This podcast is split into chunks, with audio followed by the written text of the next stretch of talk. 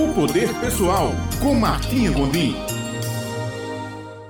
Olá, bom dia Raio, bom dia Ulisses, bom dia caro ouvinte. Eu sou Martinha Gondim e estamos aqui em mais um momento de nossa coluna Poder Pessoal.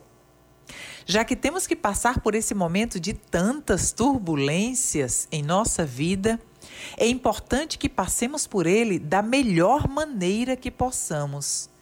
Eu separei então cinco atitudes que nos auxiliam a termos sentimento de alegria e de felicidade em nossa vida. A primeira atitude é a prática da gratidão. Todas as vezes que identificamos razões pelas quais devemos ser gratos em nossa vida, quase que instantaneamente o sentimento de gratidão nos remete ao sentimento de bem-estar e de felicidade. Segunda atitude, acreditar em si mesmo. Acreditar que é capaz, acreditar que é capaz de aprender, capaz de ter autodomínio, capaz de superar qualquer coisa que esteja enfrentando. Terceira atitude: controlar e evitar os pensamentos negativos. Sabemos que os pensamentos são os precursores dos sentimentos. Então, quanto mais tempo você passa tendo pensamentos negativos, mais esses pensamentos vão favorecer os sentimentos de tristeza, de depressão e de medo e angústia.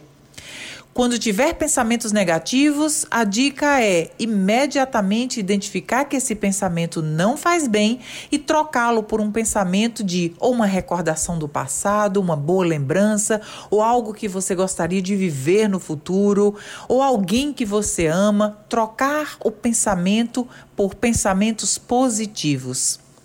Quarta atitude iniciar novos projetos. Sejam novos projetos em seu, em seu trabalho atual, ou sejam novos projetos em sua vida pessoal, ou seja, começar novos cursos, um novo aprendizado. Todas as vezes que estamos prestes a iniciar algo novo, temos um sentimento de ânimo, de bem-estar e de alegria. E quinta atitude: praticar a caridade e a generosidade. Sempre que nos doamos para alguém, o principal beneficiado somos nós mesmos. Doar o quê?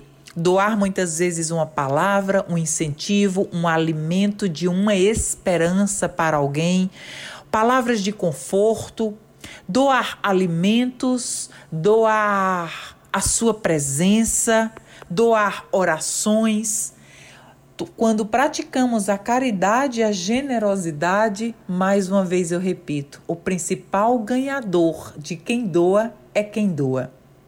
Dessa maneira, com essas cinco atitudes que deliber deliberadamente podem ser escolhidas por cada um de nós para praticarmos durante esse período, eu tenho certeza que essas atitudes vão fazer com que a gente passe por esse período da melhor maneira que pudermos.